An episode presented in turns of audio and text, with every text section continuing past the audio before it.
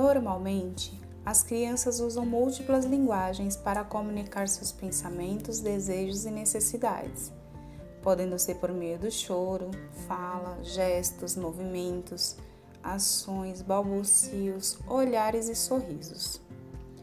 Sendo assim, precisamos ter uma escuta atenta e um olhar sensível para compreendermos as mais diversas formas de expressões de cada criança. Aqui temos um exemplo claro de expressão infantil, interação e ação da criança sobre novas ferramentas e símbolos do mundo ao seu redor. Tia bichora, eu tenho vídeo. Oi, bichora, eu tô toda atrás e você? Tudo bem? Você também?